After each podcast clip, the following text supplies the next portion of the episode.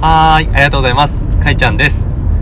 このチャンネルは毎日2時間インプットをかれこれ5年以上続ける私があなたがあなたらしく輝けるヒントをインプットの情報の中からこうお伝えしていきますよっていうチャンネルです。今日はですね、ちょっとヒマラヤについての話をしようと思います。ヒマラヤについてと言いますか、ヒマラヤってですね、えっ、と、皆さんどうやって使ってますか？スマホアプリから、えっ、と、録音したりとか操作してますよっていう人、もしくはパソコンから、パソコンの方からブラウザで操作してますよっていう人、どっちかかなと思うんですけど、えっ、と、僕はですね、ちょっと、プラスアルファ違っていて、スマホアプリと、えっ、と、ウェブブラウザ、スマホのウェブブラウザからアクセスすることによって、えー、なんとか使っているような状況なんですよね。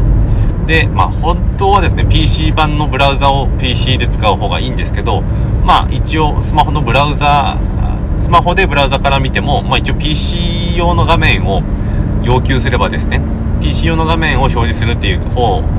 やり方を使えば、まあ、完全ではないんですけども、パソコンから見た時の画面とかが見れるようになっているので、それを使っています。ただやはりパソコンに最適化されている画面なので、ちょっと使いづらいですね。全部表示されなかったりだとか、ちょっと画面が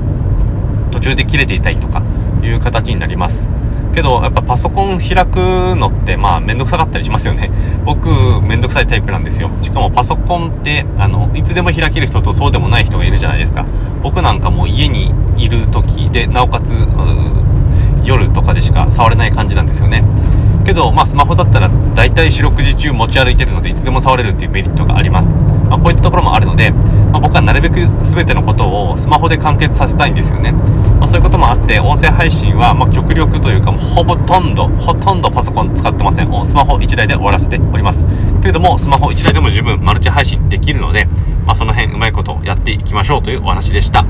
ま、もし僕はこういう風に私はこういう風にヒマラヤ使ってるよってのがあれば教えてほしいなと思います。まあ、教えてくれれば幸いです。ということで聞いていただいてありがとうございました。あなたの人生の旅が幸せなものになりますように、苦しみが消えますように、願いが叶いますように、そしてあなたの進んでいく未来が穏やかで美しく素晴らしいものでありますように。それでは、